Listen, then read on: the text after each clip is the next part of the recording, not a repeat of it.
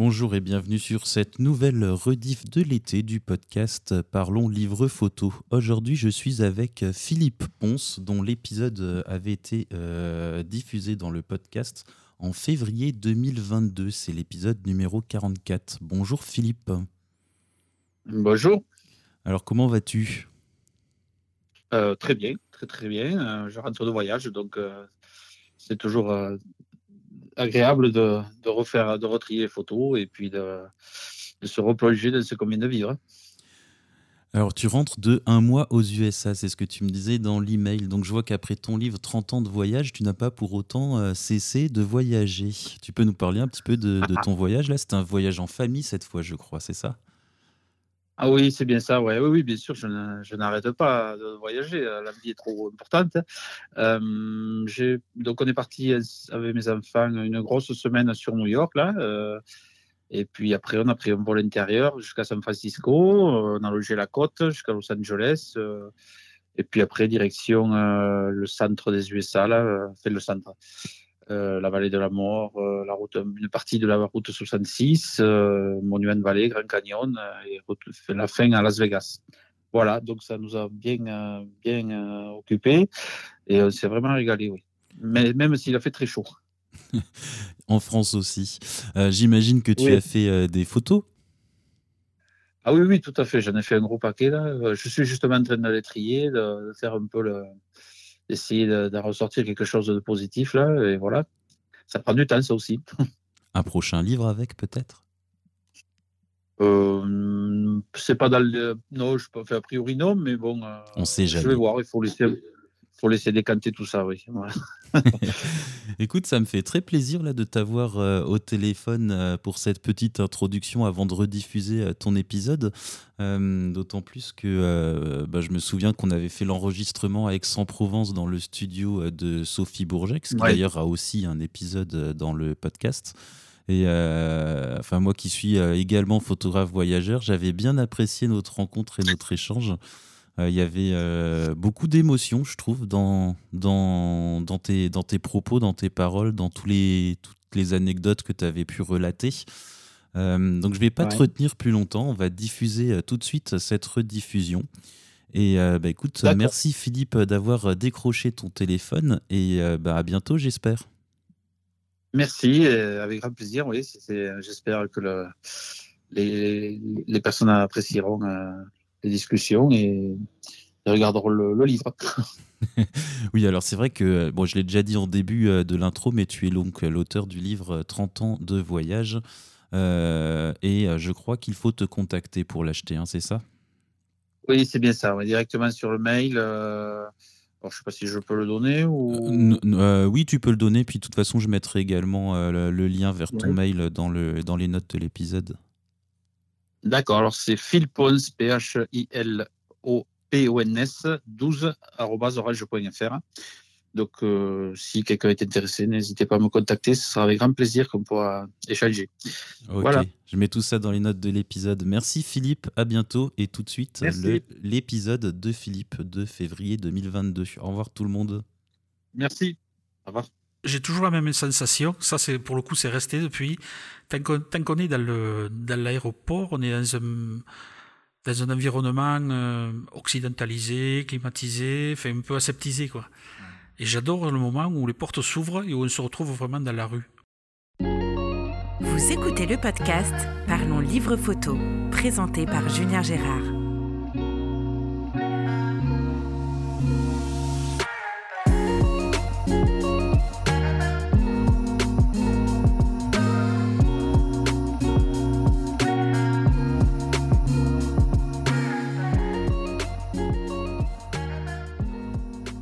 Bonjour et bienvenue dans ce nouvel épisode du podcast Parlons Livre Photo. Je suis aujourd'hui avec Philippe Ponce, donc Philippe Ponce, ancien cheminot qui a parcouru euh, la planète durant euh, ses congés et euh, a fini par en faire un très beau livre intitulé 30 ans de voyage qui, comme son nom l'indique, compile 30 ans de photographie en partant de la diapositive qu'il a numérisée pour l'occasion, avec du numérique. Mais c'est lui qui nous en parlera le mieux tout à l'heure. Bonjour Philippe. Bonjour. Alors on va commencer un petit peu avec ton parcours privé, si tu veux bien, et puis, enfin privé, on va dire professionnel, parce que tu as eu une vie autre que photographe, tu as été cheminot, tout à comme fait. disais tout à l'heure. Et puis on enchaînera ensuite sur ton, sur ton livre. Parle-nous un petit peu de ton, ton parcours alors. Mon parcours, donc je suis rentré très jeune à, la SNCF, euh, à 17 ans. Et euh, j'ai eu toute une carrière où j'ai travaillé dans les gares, dans le sud, là, et une bonne quinzaine d'années à Toulouse. Euh, puis, puis je, suis, passé à la conduite, euh, j'étais conducteur de train, donc. Et j'ai fini ma carrière à Millau, donc vu que je suis originaire de là. En même temps, vers 24-25 ans, j'ai découvert le, le, voyage à travers, enfin, par l'intermédiaire d'un ami qui m'a qui a qui m'a fait une, une, soirée diapositive et qui m'a qui m'a donné le déclic en fait pour euh, fait l'envie de, de, partir comme ça en solo et puis de et c'était en quelle année ça le déclic alors? Alors c'était en 1989 exactement. Et j'ai donc euh, j'ai tenté l'aventure, j'étais tout seul là, et je suis parti tout seul. J'ai pu avoir deux mois de, de, de congé et je suis parti tout seul euh, au Mexique et au Guatemala. Voilà, ça a été la grande aventure. De... Deux mois de congé. Oui, c'est-à-dire c'était sur Sympa. décembre 89, janvier 90. Donc en plus, je bossais, je bossais souvent des fériés et des nuits, donc j'avais des récupérations. Donc, avec l'accord de, de, la boîte, évidemment, j'avais pu partir deux mois. Quoi. Alors dans le podcast, je disais, on parle livre photo, euh, photo, mais ceux qui ont l'habitude d'écouter des épisodes savent aussi que parfois on part euh, vers d'autres sujets. Et là, il y en a un qui m'intéresse notamment, euh, c'est la SNCF. Oui. Alors, Bon, on va pas partir sur les clichés non. Non, non, et, tout ça, mais par contre, ce qui m'intéresse, et ça, ça peut être intéressant, je pense, pour les jeunes photographes qui cherchent une carrière où ils peuvent avoir des congés dispo pour voyager et faire des photos. Non, faut pas le dire. Euh, je crois que c'était il y a 30 ans, ça. Donc je il y a 30 ans, ça, plus, plus de 30 ans, ouais. Donc ça, je pense que ça a pas mal évolué. Et les, les effectifs étant ceux qui sont à SNCF, je pense qu'il y a beaucoup moins de de souplesse au niveau de la gestion. Ouais. D'accord. Mais toi, par contre, j'ai l'impression que tu en as bien profité pour voyager. Du coup, ça se passait comment alors à l'époque euh, à la SNCF Alors en fait, moi, je donc ça s'est passé quand j'ai bossé à Toulouse. Euh, je bossais assez régulièrement les fériés et euh, je faisais quelques heures de nuit quand même. Donc euh, en fait, on, on cumule des, des, des, enfin, tout un tas de minutes et au bout d'une minute, ça, ça déclenche un jour, etc. Et donc, avec l'accord de la direction, moi, j'avais pu partir deux mois la première fois pour mon premier voyage. Et j'ai fait d'autres voyages après euh, deux mois et demi, on va dire à peu près, sachant que c'était jamais pendant les périodes de vacances scolaires. Donc, quelque Ouais. part, quelque part la, la, la boîte était intéressée aussi que, que je parte à ce moment-là. Quoi. Oui, parce que j'imagine que la majeure partie des gens veulent partir au congé scolaire euh, C'est pour ça, c'est passer ça. le temps en famille. Donc tu les as rangés un peu finalement. Voilà, euh, tout le monde y était gagnant. Ouais. Ok, mais en tout cas c'est cool parce que du coup tu as pu faire de beaux et longs euh, et longs voyages. Oui, Et, euh, les ouais. voyages longs c'est toujours euh, plus sympa quand on peut prendre le temps et s'imprégner. Tout à fait. Alors en plus, c'était donc assez loin, donc il y a le temps de quand même d'arriver, de s'acclimater, le décalage horaire. Bon, c'est bien de prendre la température. J'aime bien prendre la température du, du pays et pour euh, prendre le temps aussi d'observer et donc après euh, la photo vient euh, en suivant quoi. D'accord. Voilà. Et euh, avant de reparler de voyage, on va un peu parler photo. T'as commencé la photo quand dans tout ça? Alors bah, à ce moment-là, juste enfin donc vers 23, 24 ans, euh, C'est les voyages en fait qui t'ont amené. euh, c'est ça, c'est ça. Ok, La photo m'a amené les voyages et, et vice versa en fait. Ok. Il n'y a, pas de voyage sans photo, il n'y a pas de photo sans voyage en fait. Donc tu peux pas répondre à la, à la question euh, que je pose de temps en temps, photographe voyageur. Est-ce que tu es photographe voyageur ou voyageur photographe? C'est compliqué du coup. Euh, non, il n'y a pas de réponse, c'est seul les deux. C'est voyageur photographe voyageur. voilà, voilà, c'est ça. Euh, donc tu, tu nous disais que donc ton premier voyage c'est Mexique et Guatemala. voilà, ça? oui. Alors, comment ça se passe quand on a la vingtaine et qu'on arrive au Mexique, Guatemala? En plus, euh, il y, a, il y a 30 ans, ça devait pas être la même histoire pour voyager Ah et ben c'était oui, moins oui, fréquent. bien sûr. Et puis il n'y avait pas Internet surtout. euh, donc euh, mine de rien, ça facilite bien euh, le voyage tout, maintenant. Euh, ça se passe que en fait il me restait de mes études scolaires trois mots d'espagnol à peu près en mémoire. Donc je me suis retrouvé. Donc j'ai mis à peu près un an pour préparer ce voyage. Je me suis documenté euh, à mort. Enfin, je suis parti au Mexique. J'étais, je savais tout de l'histoire. Enfin, j'étais à fond, à fond, à fond. Et euh, mais ça a été avant tout une, une grande aventure euh, personnelle, euh, humaine, on va dire. C'était quelque chose un peu comme un défi. et je, je me revois sortir, enfin être à l'aéroport de Mexico. C'était minuit, donc voilà, j'étais tout seul, trois mois d'espagnol. Et, Voyage solo alors. Ouais. Et Ouais. là, ben, débrouille-toi quoi. Et ça, c'est quelque chose. euh, Bon après, euh, quand, on renouvelle le, le- le- le- ce genre de voyage, on prend un peu l'habitude, mais mais la première fois, c'est quand même euh, assez impressionnant. Ouais. Moi, moi, ça me fascine parce que, alors, je, je vais pas dire que je suis né avec Internet. Je suis né en 80, donc euh, il n'y avait pas tout de suite le net. Euh, néanmoins, j'ai commencé ma jeune vie, euh, ma vie d'adulte avec Internet et je n'ai jamais voyagé sans Internet. Ça veut dire que du coup derrière, alors parfois je regrette un peu et euh, mais je n'ai, j'ai toujours pu me renseigner sur les déplacements euh, en allant fouiller euh, sur sur le net, en Eh allant ouais. voir le travail des collègues. Euh, et je regrette un peu parfois et j'ai jamais eu le courage de ne pas regarder parce Ah, que tu peux euh, essayer, tu peux essayer.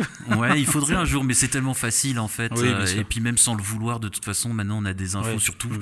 mais euh, comment ça se passe quand on prépare un voyage sans internet? Alors c'était quoi? Bibliothèque Que du livre, hein, de, de- oui, oui, du de- livre. du livre, des, des documents, le maximum de documents, euh, l'histoire du Mexique de A à Z, enfin tout, tout. euh. Puis bon, quand on arrive dans une ville, on est avec le, le guide du routard ou ou Lonely Planet qui était même pas en français, donc à cette époque-là, euh, je fais un peu ancien combattant là, mais euh, euh, et on fait, on voit qu'il y a trois quatre adresses d'hôtels, euh, on fait les trois quatre euh, hôtels. on voit celui qui est moins cher, celui qui est à peu près confortable, pas trop, pas trop sale. Enfin, voilà quoi. C'est un peu. Fait maintenant, c'est vrai qu'on dirait que c'est un peu à la dure, mais bon, fait ça va. euh.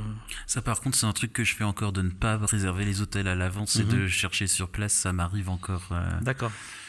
Mais euh, ouais, non, c'est intéressant. Moi, ça me fascine parce que, à, à vrai dire, même rien que pour le boulot, je ne saurais même pas comment travailler sans Internet aujourd'hui Oui, sans le, le ouais. téléphone portable. Pour moi, ça serait, ça serait compliqué. Alors, pour faire des livres, on n'en parle même pas. Alors, je crois qu'on en parlait dans un épisode, je sais plus avec quel collègue photographe.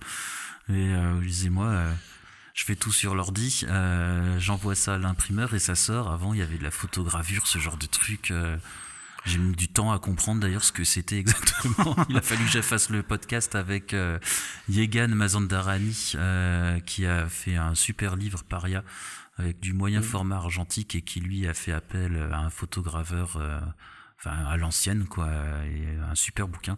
Mais ouais, je ne saurais même pas, je ne saurais même pas travailler comme ça. Ouais, Donc, puis- moi, ça me fascine, les gens qui ont voyagé. euh, Puis même euh, le fait de partir avec, euh, de faire le stock de, de pellicules, là, euh, je partais avec 30, Ah oui. 30, 40. Non, mais ce sont des détails, tout ça, mais.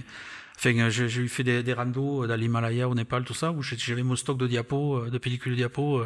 J'en avais peut-être 40 sur moi, quoi. Il faut se le faire suivre, il faut. Enfin, tout, tout ça, c'est c'est, euh, évidemment. euh, un jour, une année, je partais, je crois, euh, au je crois que c'était au Canada. J'allais faire mon stock de pellicules au, au supermarché du coin, là, euh, comme d'habitude, quoi. Et puis, euh, et puis, en fait, euh, le gars du rayon, je cherchais ces, ce- ces, pe- ces pellicules, et puis le gars du rayon m'a dit, mais monsieur, vous avez entendu parler du numérique? Et, et là, j'ai pris un grand coup de, un grand coup de, voilà, de. Je, je, je me suis dit, bon, là, peut-être il va falloir que tu, que tu te mettes un peu à la page, parce que moi, j'étais pas, moi, j'étais encore dans, dans l'argentique, et. C'était quand ça? Oh là, c'était un. J'étais, j'étais pas en avancé là-dessus.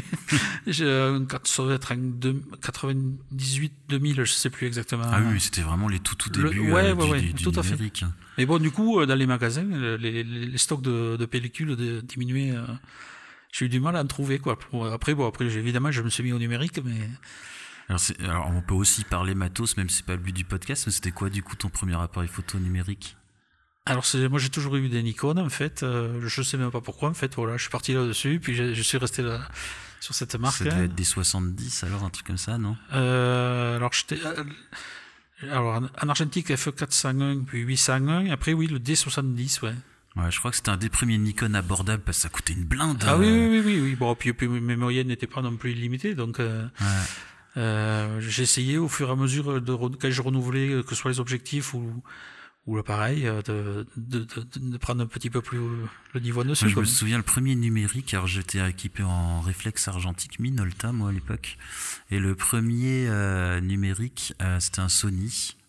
Euh, et c'était l'horreur. Il y avait, je crois qu'il y avait 2 millions de pixels. Il y avait une mémoire interne de 16 mégaoctets. Je crois que je faisais 5 ou 6 photos et elle était pleine.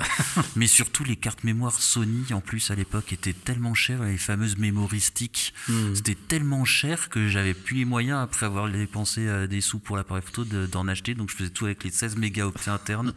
Et l'appareil photo, je me souviens, c'était une horreur. Il marchait à pile. Je faisais, alors je, je faisais 4-5 photos, je remplissais la mémoire. Mais par contre, j'en faisais 4 et j'avais plus de piles.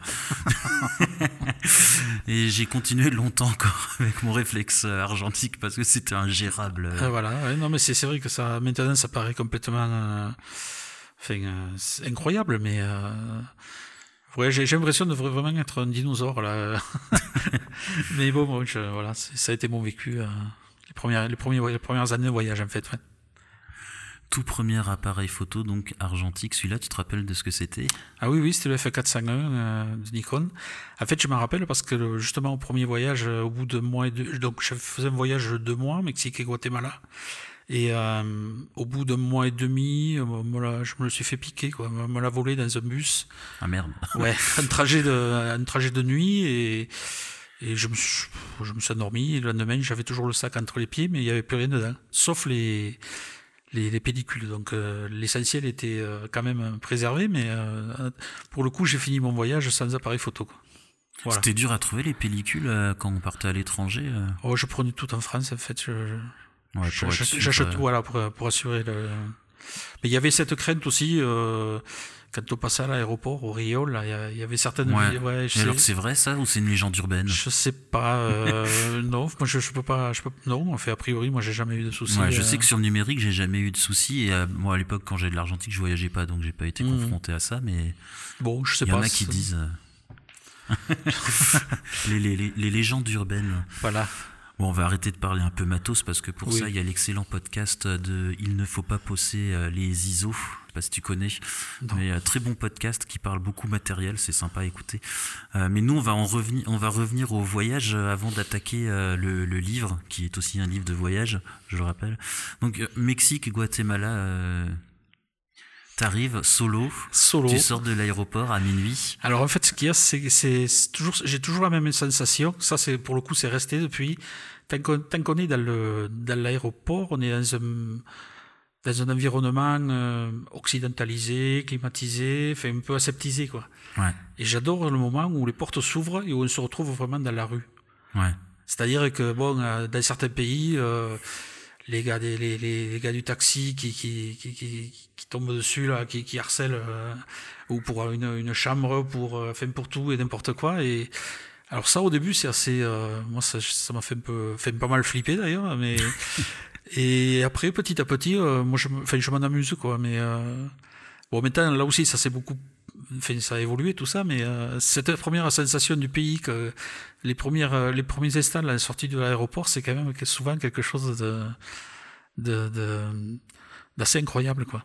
Voilà. Ouais, il y a un livre comme ça, je crois qu'on en avait déjà parlé dans le podcast, mais qui s'appelle Fou d'Inde, et c'est tous les gens qui qui, ouais. qui, deviennent dingues en Inde. Oui. Et euh, l'aéroport, ils en parlent beaucoup parce qu'il y en a beaucoup qui ne sortent même pas de l'aéroport. En fait, juste à regarder ce qui se passe dehors, ils ont peur et ils prennent un vol dans l'autre sens, ils repartent. Même plus, oui, l'Inde, c'est quand même. oui, oui. Oui, bah oui, l'Inde, tu y as été aussi. On en parlera tout à l'heure quand on parle, quand on va parler du livre. Euh, T'as des anecdotes sur Mexique, Guatemala? Parce que tu me disais avant, donc tu commences la, la photo euh, par le voyage. Oui. T'avais déjà un peu shooté avant ou tu découvres ça pendant le voyage Non, non, c'est venu en même temps en fait. Euh, bon, j'avais peut-être fait des photos aux familles, mais fait rien de. Ouais. J'avais aucune prétention à ce niveau-là et. Et en fait, je, ce sont des situations en fait pendant le voyage qui font que bon, euh, qui, qui donnent envie de, de, de prendre l'appareil et de, et de shooter quoi, de, de déclencher. Euh... Et donc au final, ces photos, t'en as fait un bouquin. Mais est-ce que au début, quand t'as commencé à faire des photos, c'était juste pour ramener des souvenirs comme ça, ou à un moment tu t'es dit ouais, je devrais faire quelque chose avec, ou est-ce qu'il y a déjà une idée euh... Alors en fait, euh, tous les, les premiers, euh, les plus longs voyages en fait du début là, j'arrivais euh, tout fier de, de, moi, de mon expérience, mais j'avais beaucoup de mal à, à essayer de, de, de, faire partager ces, tout ça. Donc alors j'invitais du monde, et on faisait un bon repas, et puis après on faisait une interminable soirée diapo. euh, donc évidemment, au bout d'un panier ou deux, dans le noir, euh, la moitié du, de l'auditoire s'endormait. Et, et bon, voilà, donc il, il, venait pour me faire plaisir, et moi je racontais tout ce que j'avais en tête, là, tout, j'essayais de ressortir un peu tout ça. Et souvent j'étais frustré parce que bon, eux, ils fait les eux, ils étaient dans leur monde, dans leur milieu, et puis bon, euh, quelque part, euh, j'arrivais pas à faire partager, euh, à partager tout ce que je venais de vivre, quoi. Alors là, tu vois, je te comprends tout à fait, parce que moi, je voyage beaucoup pour le travail dans des pays qui sont pas forcément des destinations touristiques et j'en parle pas trop en fait avec euh, mes amis ou ma famille parce qu'il y a un décalage qui se crée. Ah. Mais j'imagine que euh, il y a 30 ans, ça devait être encore dingue parce que bon, aujourd'hui, on va sur Insta des photos de voyage. Euh, oui, oui, bien sûr. Enfin, il y en a à l'appel, des gens qui voyagent, qui font des, des, des vidéos YouTube, euh, les oui. émissions, tous les trucs qu'on est servi. Mais il y a 30 ans, le voyage, ça restait quand même quelque chose d'assez exceptionnel. Oui, oui, des pays comme l'Indonésie, par exemple, c'était enfin, très peu connu quoi. Maintenant quand ouais. on parle de Bali, euh, oui. c'est un peu comme je sais pas, enfin Ibiza ou enfin ce sont des noms qu'on connaît tellement que ouais, ça mais je rien juste, à voir. Ouais. En préparant le podcast, je disais justement qu'une de tes grandes déceptions, ça avait été euh, ton dernier voyage à Bali. Oui, euh... ouais. Oui, parce qu'entre donc j'y suis allé en 91, en 2000 et je suis revenu euh, avec mes enfants euh, il y a 3-4 ans là et euh, j'ai plus du tout reconnu Bali quoi en fait. J'avais gardé un souvenir et en fait c'est peut-être une erreur d'être revenu au même endroit mais euh, euh, non ça n'a plus rien à voir. Strictement plus rien à voir ouais. je j'ai pas envie de le dire mais je je, je conseille pas les, aux gens euh, de partir à Bali quoi. C'est pas c'est moi j'ai été très déçu ouais très déçu. Mais je pense que c'est parce que tu as connu un autre Bali parce que moi tu ça, vois la première ça, fois ouais. que je suis allé à Bali c'était en 2011 et bon, je pense que ça s'était déjà beaucoup euh, développé par rapport à tes, à tes premiers voyages, mais j'ai adoré. Euh, et j'y suis retourné euh, en 2000, peu de temps après, je crois que c'était 2014. Ça avait quand même aussi bien changé, mais je continuais de ressentir les mêmes émotions. D'accord. Mais euh, parce que j'ai pas connu avant, en fait. Je oui, pense voilà, que ça, ça, ça, joue ça, beaucoup. Oui, oui, tout à fait. Oui. parce que je trouve que c'est une île où on garde quand même toi peut-être plus parce que tu as connu encore mieux avant mais c'est quand même une île où il y a une, une ambiance et une, ouais. une certaine euh, enfin, émotion je dirais une, une atmosphère euh, bah, en fait ce qui m'a gêné c'est surtout le le, le le, nombre de personnes en fait. Ça, ça a explosé. Ah oui, voilà contre, c'est ouais. ça. euh, c'est surtout ça en fait les petites routes tranquilles au milieu des rizières là à faire en vélo ou en scooter, euh, bon, mais là, il y, y, a des bouchons, quoi, carrément de scooter, quoi. Moi, je suis halluciné quand je vois ça. Euh. Alors bon, je, tant mieux si, si, si, tu as, si tu as apprécié, mais c'est vrai que bon, voilà, c'est le fait d'avoir connu euh, avant ouais. qui, qui crée un décalage. Ouais. T'es allé à Kuta Beach? Euh, J'ai évité, j'ai évité. Ouais. Tout, le, tout, tout le sud de l'île, là, euh, Enfin, si on y avait passé une nuit, je crois, à l'arrivée, parce que bon, le vol était quand même assez long. Ouais, puis c'est pas loin de l'aéroport. Ouais, il y a ça. Ouais, voilà. bah pareil. Mais après, de suite, est, on, on, je suis parti, j'ai pu partir. euh. Pareil, et j'ai détesté. Mais après, ouais, bon, j'ai vu un Bali un peu plus tranquille, même si c'est vrai qu'il y a vraiment beaucoup, beaucoup de monde. Ah, ouais. Je pense qu'en ce moment-là, si t'arrives à y aller, ça doit être le bon ouais. moment. Ah, mais j'ai même halluciné, par exemple, euh, euh, le simple fait de visiter les rizières, là, qui des rizières en terrasse qui sont magnifiques, euh, il y en a certaines, il faut, tu, il faut, là, oui, il faut crois, payer carrément. Ah, faut payer. Ouais, ouais, enfin, je dis pas toutes, mais euh, il y en a quelques-unes les plus connues, là, les plus belles, en fait. Euh, ils font payer un droit d'entrée. On trouve ça normal à la limite en France, mais là-bas, ça, euh, on n'est pas habitué à ça, quoi. Voilà. Mais après, je, je ne critique, c'est pas une critique, hein, c'est, c'est juste un constat, quoi. Ouais, c'est, voilà. c'est un changement, ouais. Euh, donc on est passé direct du Mexique à ah Bali, oui. on a fait la moitié euh, du tour du monde euh, en, en, claquant des doigts. Euh, entre le Mexique et Guatemala à Bali, il y a dû y avoir d'autres voyages, j'imagine. Oui, il y a eu le, le Québec, euh, en solo là aussi, pendant un mois et demi, en 90. Et le, oui, j'ai adoré le Québec aussi. En fait, je, je crois que j'ai adoré tous les voyages. chaque fois que je rentre, je, je suis toujours émerveillé par, par ce que je vois. Et par, j'arrive toujours à trouver des, des points d'intérêt, quoi. Si je te pose la question, est-ce que tu as un pays euh, préféré euh, Il y en a quand même un ou non tous?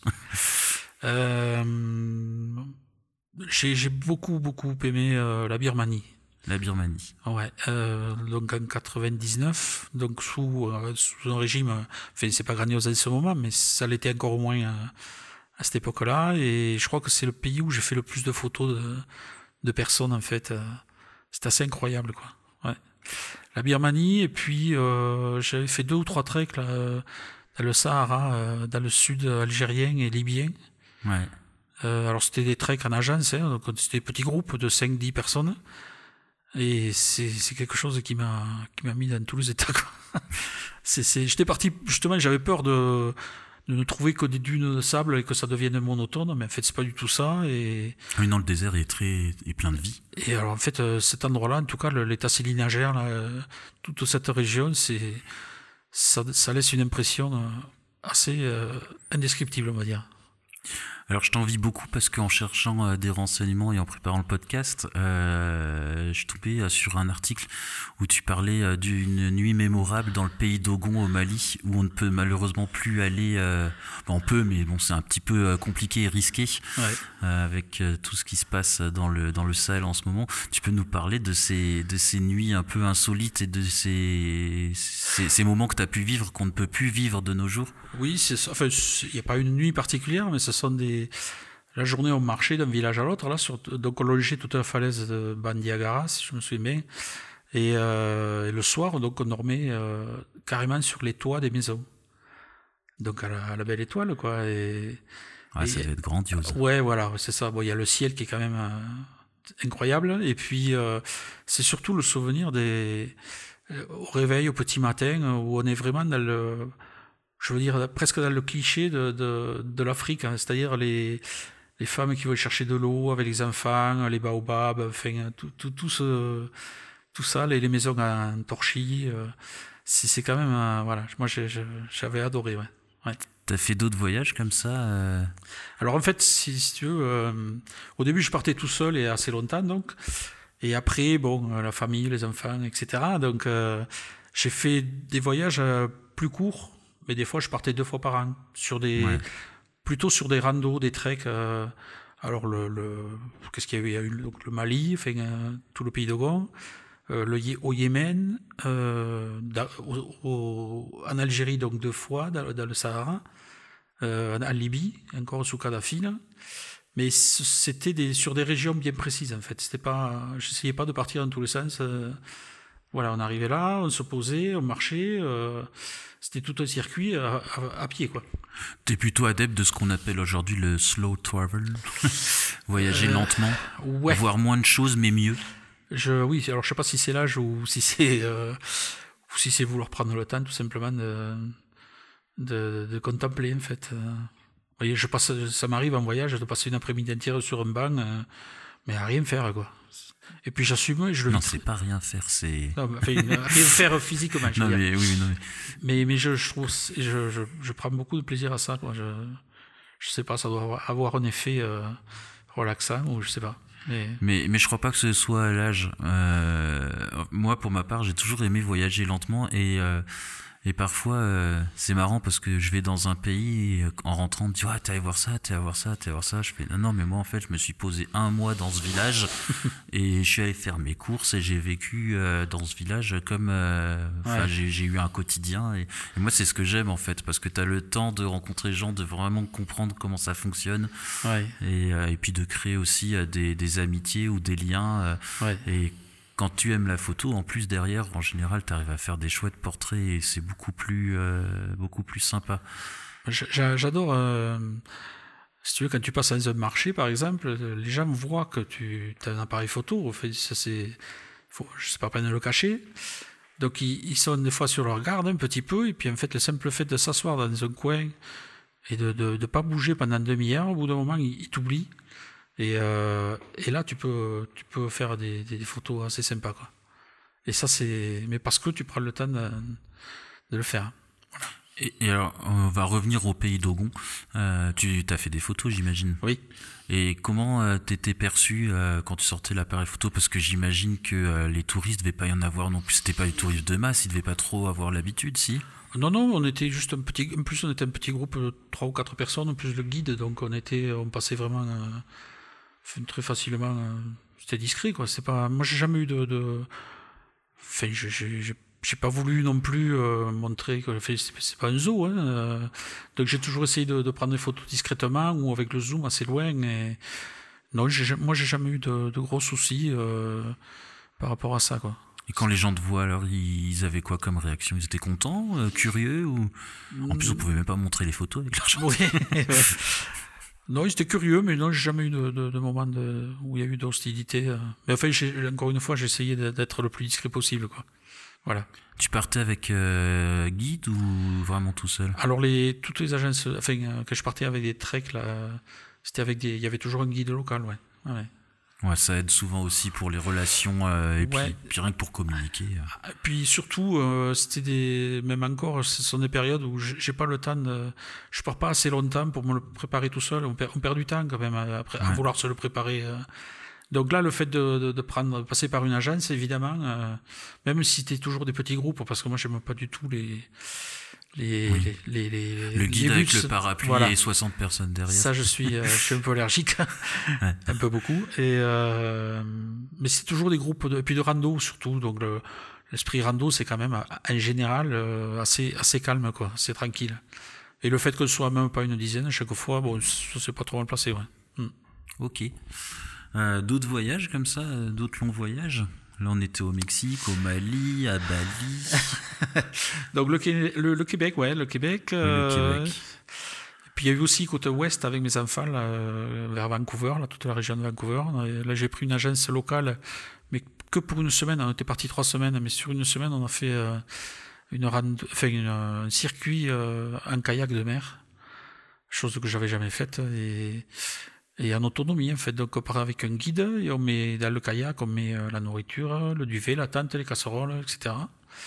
Et on part euh, comme ça dans la forêt au milieu des îles. Là. Enfin, euh, c'est quelque chose de... J'avais un peu peur par rapport à mes enfants, mais non, ils l'ont bien vécu finalement. Philippe le trappeur, quoi. Et un peu de ça. non, mais ne chassait pas, ne chassait pas. comment ça se passe quand tu voyages en famille et que tu fais des photos en même temps? Parce que parfois les photographes, nous, on a tendance à être un petit peu un petit peu euh, chiant aussi à vouloir se lever tôt, à vouloir euh, voir des couchers de soleil, à attendre des plombes, ou à repérer à une rue en disant bon on va attendre qu'il y ait quelqu'un qui passe. Ah ben c'est toute la difficulté. Bon alors mes enfants commencent à me connaître maintenant, donc euh, quand ils, bon, ils m'attendent un petit peu plus loin, ils attendent que je sois, j'ai fini mes, mes affaires. Là. Euh, et puis bon la difficulté oui c'est d'essayer de, de, voir vite et bien euh, et de prendre donc je suis un peu à l'affût toujours mais c'est un peu du, je me mets souvent le mode automatique à ces moments-là parce que justement, euh, je ne veux pas perdre, leur faire perdre trop de temps et je veux aussi profiter du voyage euh, avec eux pour euh, partager, partager tout ça. Donc, ouais, c'est une, une, petite difficulté. c'est sûr que c'est beaucoup plus tranquille quand on est seul. Ça, c'est, de toute façon, je pense que beaucoup de photographes doivent, doivent penser la même chose. Hein. Alors tout à l'heure, je te posais la question de, euh, du pays euh, que tu as préféré, et il y a forcément euh, la question opposée. Est-ce qu'il y a un pays où tu ne remettras jamais, jamais les pieds? Non. Non. Non, Très honnêtement, non. là, la réflexion comme ça, non, non, je pense pas, non. J'ai pas eu de, même l'Inde, qui est quand même assez difficile, hein, au niveau humain, au niveau, au niveau comment dire, euh, on prend une claque quand même hein, quand on arrive en Inde, dans les grandes villes surtout. Euh, c'est pas c'est pas un pays euh, anodin quoi. Et puis là pour le coup il y a un vrai dépaysement. Ok donc on a fait une petite coupure, on va reprendre le podcast. Alors on est un peu essoufflé. Parce que c'est vrai que je n'ai pas précisé au départ, et là, au moment où vous écoutez le podcast, normalement, si tout se passe bien dans la programmation, on est en janvier, mais nous l'avons enregistré euh, le 27 novembre, veille du salon du livre euh, photo auto-édité qu'on a organisé avec euh, Sophie Bourgex dans son studio à Aix-en-Provence. Et là, on vient juste d'aider Gérard Bessière à, à, rentrer son stock de livres qu'il vendra demain. Donc il y a deux mois pour vous. Et son livre a l'air d'être un gros pavé bien lourd. Ça va, Philippe? Ça va, ça va, Donc on en était où? On parlait de l'Inde. De l'Inde, oui, qui, qui, était un pays qui ne laissait pas indifférent. Voilà. Ouais, et où tu me disais que c'était pas toujours facile non plus à vivre. Euh, oui, oui, oui. Au niveau euh, humain. Surtout euh, dans les grandes villes. Moi, je, je garde ce souvenir-là, en fait, où là, on parle de l'Inde souvent associée à la misère humaine un peu là, et j'avais surtout remarqué ça dans les grandes villes. Après, dès qu'on sort un petit peu, même si c'est pas une généralité, c'est moins, moins frappant, on va dire. Voilà.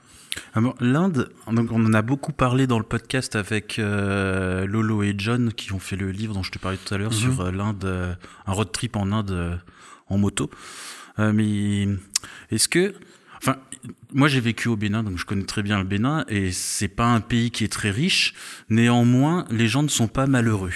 Est-ce que en Inde, les gens sont, ont l'air heureux aussi ou non Vraiment, on sent que c'est compliqué pour la population? Euh, alors, moi, je suis allé en 96 la première fois, et je suis retourné 10, 15 ans, 20 ans après.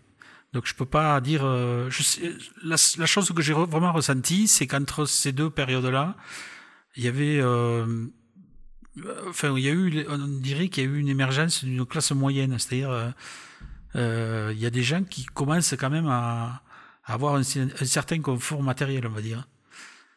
Et ça, je l'avais pas du tout perçu euh, lors de ma, première euh, virée là-bas. Quoi. Voilà. Et tu penses c'est au détriment, un certain confort au détriment d'une autre catégorie de population ou? Je sais pas. Ça, je peux pas. J'ai pas suffisamment euh, approfondi. T'étais combien de temps en Inde en tout du coup? Deux voyages, c'est ça? Alors trois même. Hein. alors, le premier. Alors en plus c'est le premier c'était sur six semaines si je me souviens bien à deux. Euh, en solo, on était deux et euh, on était, on avait fait un parcours assez, euh, assez fatigant. on était parti donc Delhi, on était monté à Dharamsala sur le là où est le, Dalai Lama. De là, on était redescendu à la plaine du Gange, on avait été jusqu'à Calcutta, on était revenu sur Delhi et on avait fini au Rajasthan. Tout ça en 6-7 semaines, au mois d'avril. Et euh, donc avec la grosse chaleur et tout, donc ça avait été assez euh, épique. Beaucoup de, de, de, transferts de nuit en train, en bus, euh, voilà quoi, vraiment à la dure. Et après mes deux autres voyages, c'était euh, pour mes 40 ans, là, donc en 2015, au Ladakh. Donc ça n'a rien à voir après. ce sont des pays complètement différents. Hein. Ouais. Donc une rando de trois semaines en montagne là. Et euh, ben, alors je sais plus quelle année, 2016 ou quelque chose comme ça, au Kerala. Donc carrément à l'opposé. D'accord. Voilà. Ouais, écoute, ça donne envie, euh, d'autant plus qu'on est coincé depuis un an et demi euh, avec euh, cette pandémie. Comment tu le vis, toi qui voyages beaucoup? Euh, Pas forcément bien, évidemment. je suis rentré, moi, j'étais au carnaval de la Nouvelle-Orléans en février 2020. Ouais. Je suis rentré le 1er mars et on, bon, on, parlait, on commençait à parler du Covid, évidemment. Mais tant que c'était en Chine, quelque part, je pense que la, tête de pas mal de gens, on se disait, bon, c'est loin, c'est chez les autres. Euh, très égoïstement, je, euh, voilà. Et je suis rentré, et donc le carnaval la Nouvelle-Orléans, un million et demi de personnes pendant, euh, pendant presque un mois. Moi, j'y suis resté une dizaine de jours. Et dès que je suis arrivé, j'ai senti beaucoup de fatigue. Euh, j'ai pas pu me remettre. Enfin, pendant 3-4 jours, j'étais complètement euh, HS. Et après coup, ils ont commencé à parler de confinement, etc. Et surtout aux USA et, et notamment euh, le, le, un foyer euh, assez important qui était parti du carnaval à Nouvelle-Orléans. Voilà. Donc euh, je sais du coup, bon, je n'ai pas fait les tests sur le moment, mais euh, j'étais vraiment, c'est passé un peu juste quoi, voilà. D'accord. Et depuis, ben voilà, j'ai pas, j'ai pas beaucoup bougé en fait, hein, ou pas très loin en tout cas. On est toujours à l'attente de savoir quel pays peut s'ouvrir ou, pas. C'est un peu compliqué, ouais. Mais je suis content de t'avoir posé la question parce que sinon je serais passé à côté du carnaval de la Nouvelle-Orléans. Tu peux nous en parler? Ça doit être dingue. Quand on voit les images, parfois, euh, moi j'ai vraiment, c'est vraiment un truc qui me plairait. Euh. Ah, mais c'est, c'est, euh on va le dire, ça n'a rien de surprenant dans le sens où c'est vraiment à l'américaine. Hein, euh, C'est-à-dire que ce sont des, des, des, des, défilés là, qui euh, pendant des heures sur les, les, grosses, les grandes avenues là, mais ça n'arrête pas quoi. Ça n'arrête pas. Et puis il y en a sur plusieurs avenues en même temps, dans différents endroits de la ville. C'est étalé euh, sur euh, quasiment un mois. Donc c'est un truc de fou quoi. C'est c'est je sais pas. Oui, il faut y aller, il faut y aller. Ouais. Mais là pour les photographes, il y a vraiment surtout dans le, dans le quartier français, la, la Bourbon Street et tout ça, c'est vraiment. Euh... celui qu'on voit toujours dans les films. Ouais, euh, voilà, voilà, Bon, mais c'est pas une légende en fait, hein, c'est euh, c'est quand même assez hallucinant quoi. Ouais, mais... ah, ça donne envie. et euh... Mais ça, ça fait partie aussi de, de mon évolution, dans le sens où je peux pas partir seul maintenant aussi longtemps que ce que je voudrais, donc je préfère me concentrer sur des sujets bien précis. Ouais. Voilà, ou des endroits bien précis. Oui, c'est vrai qu'il y en a, ils vont aux États-Unis, ils font un tour, un périple, ils passent Ouais. deux jours dans chaque ville, finalement ils voient pas grand-chose. Oui, on fait que passer, ouais, ce genre de. Mais euh, on, on voyage un peu de la même manière en fait, parce que moi aussi j'essaye de me greffer sur des événements ou des euh, ou des moments de l'année où il se passe quelque chose euh, à Mhm. un endroit et de me concentrer à à cet endroit. Mais j'en parlais, à, je, enfin, je commençais à en parler tout à l'heure, je crois, j'ai même pas fini, je sais pas pourquoi, on a dû par- partir sur autre chose. De toute façon, ce podcast est décousu. hein. Depuis le premier épisode, euh, ça passe du coq à l'âne, mais c'est pas grave, c'est des discussions qui sont intéressantes. Mais euh, je disais, ouais, moi pareil, je voyage lentement, et parfois j'ai des amis qui me disent, mais t'as vu ça, t'as vu ça, t'as vu ça? Et je fais, bah non, j'ai pas vu. Mais j'étais en Égypte, je suis pas allé voir les pyramides. Mais euh, mais pourquoi t'es pas allé voir les pyramides? Mais, au salut. mais parce que euh, en fait, ça m'intéressait pas. Ça me faisait perdre deux jours juste pour aller au Caire. Et j'étais ailleurs et j'étais pas allé en Égypte. J'étais allé sur la mer Rouge. Pour moi, Ouais. c'est je sépare en fait toujours. euh, et- J'avais été à le Sinaï, là aussi, c'était une vanne. euh, Ah, Mais quand tu pouvais y aller, là aussi. euh, oui, là aussi maintenant ça devient Ah, ça a compliqué. déjà euh, je crois. c'est les- c'est là où il y a la frontière avec trois pays, je crois, non? Enfin, pas, pas trop loin. Ben, on est arrivé à Sharm et puis après, tout le Sinaï. il y a- je sais, la frontière israélienne n'est pas très loin, je crois. Je ne veux pas dire de Ouais. bêtises, mais. Ouais, je veux pas en dire non plus, mais il me semble. Ouais. Mais euh, oui, d'ailleurs, pour en revenir à cette histoire de tourisme, là, il y a une, une, une expression qui me qui m'horripile, c'est euh, quand on dit euh, j'ai fait tel pays. Oui. Non, non, Ça, il c'est était déjà mot- là C'est un mot que je, je, je supporte pas, quoi. Ouais. J'ai été dans un pays, on peut pas dire que je connaisse les gens euh, parce que j'y étais, puisqu'on a fait, on a fait, on a fait que passer en fait. Hein, on n'a pas, on n'a pas eu le temps d'approfondir les choses. Mais alors, euh, j'ai fait ci, j'ai fait ça, j'ai fait telle île, j'ai fait euh, ça, c'est quelque chose qui me, qui m'insupporte. Comme Dieu, en fait. Ah bon Dieu a fait le monde, et puis après, il y a des gens qui ont fait les pays. Hum, alors, je voudrais qu'on parle un petit peu d'anecdotes euh, surprenantes que j'ai réussi à trouver euh, en fouillant, euh, en te googlisant, comme on dit. D'accord. Euh, ça a quel goût, un verre de fourmi au citron? Ben, avec beaucoup de citron, ça va. en fait, c'est pas une histoire. Bon, ça m'a pas. Ça va, je l'ai, je l'ai. Je sais pas si je dois dire bu ou manger du coup. euh, Mais ça, ça picote un peu à l'intérieur là quand on, quand on avale ça, ça fait c'est assez désagréable sur. Mais non, ça, finalement, euh, ça va, ça va. Alors, dans l'interview où j'ai trouvé ça, une- tu, tu disais que tu ne te souvenais plus du pays, c'est revenu depuis Je euh, crois que c'était au Mexique, il me semble. au Mexique. Ouais, je- ou- oui, me semble, oui. Je ne suis pas sûr à 100%, mais me semble bien, oui. Bon, si un jour j'y vais, je pense que je me concentrerai quand même plutôt sur les burritos. euh, si ça Ouais. vient, de- si ça vient pas du Mexique, je suis vraiment désolé pour les Mexicains. Mais Non, mais il me semble bien, oui. C'était. t'as eu d'autres, t'as d'autres anecdotes comme ça, de trucs bizarres à manger. euh, Parce qu'en voyage, parfois, si on veut s'inscrire ouais, dans une euh, communauté, on est obligé de euh, participer. euh, Le couilly, là, en Équateur, c'est les, les cochons d'Inde, là, qui, quand il faut l'élevage en montagne, là, et, et en fait, ils les, ils les écartent, ils les, bon, ils leur enlèvent la peau, évidemment, et ils les mettent à la braise, là, sur les marchés. Ouais, ça fait une espèce comme des petits lapins. Enfin, je- ouais. c'est, mais bon, j'ai mangé ça sans savoir ce que c'était, parce que j'avais pas, j'avais pas la traduction, euh, m'a dit couilly, euh, Oui. j'avais pas, là aussi, j'avais pas Google, euh, voilà. Donc, euh, j'ai, puis après coup, j'ai réalisé que c'était les cochons d'Inde, en fait. euh, voilà, il y a ça. euh. bon, après, euh, non, on fait rien de- d'extraordinaire. euh, un peu de requin, un peu de. Mais bon, enfin, c'était pas non plus. euh, Ouais, ça, ça, ça fait pas peur à manger. Non, non, mais avec une bonne sauce. euh, Voilà. Euh, on va parler un petit peu de ton livre. Euh, J'ai lu que tu avais dû faire le tri sur euh, 20 000 euh, diapos, c'est ça? Alors, à peu près 10 000 diapos, et le reste à numérique. Alors, je dis 20 000, mais c'est vraiment à la louche. hein. Ouais. En fait, moi, je n'étais pas du tout parti pour, euh, pour faire un livre, ou juste à la limite pour moi-même ou pour la famille, mais pas du tout. Euh, j'étais pas du tout branché euh, par l'auto-édition. Et, et c'est quand j'ai commencé à faire. le- vu que ces diapos, j'avais peur avec. J'avais peur qu'elle, qu'elle, avec le temps, qu'elle, qu'elle, s'abîme. J'ai Ouais, je commençais à numérisation, en fait. Donc, je trouvais un labo, là, tous les, tous les mois, j'envoyais 150 diapos à, à, à numériser. Et, et du coup, mais ça, c'était donc il y a, il y a quoi Il y a 4-5 ans. Et donc, je, suis revenu dans des, à des années 20-25 ans avant, quoi. Et il y a tous ces souvenirs qui étaient restés donc euh, sur les étagères, euh, dans un placard, euh, dans des boîtes, euh, qui sont, qui me sont ressortis, euh, qui me, qui me sont, euh, enfin, ressortis. Puis ça a été, Bon, je sais pas si c'est le fait de la cinquantaine aussi, je sais pas, mais en fait tout ça c'est revenu là et, et, tous ces souvenirs sont revenus et puis ça a été assez euh, assez violent, ouais. Ça a été ouais, assez... ça sent là, rien qu'en te voyant, euh, on sent qu'il y a l'émotion qui monte. Oui, oui, j'ai eu ouais, parce qu'entre temps il s'était passé, bon, il y a eu quand même la carrière professionnelle, les enfants. Oui, puis c'est une vie en fait. Ben voilà, c'est ça, c'est ça.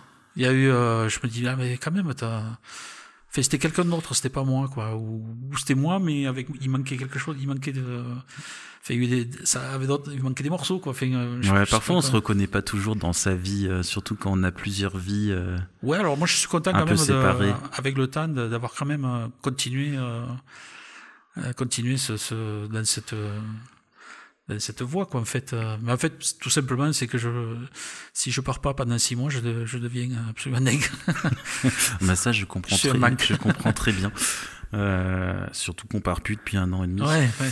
Et puis, tu avais la chance aussi par ton boulot de voyager un peu, non Comment ça se passe quand on est conducteur? Alors euh, voilà, on devait parler du livre, on parle de nouveau d'autres choses, mais c'est pas grave, on reviendra sur le livre tout à l'heure.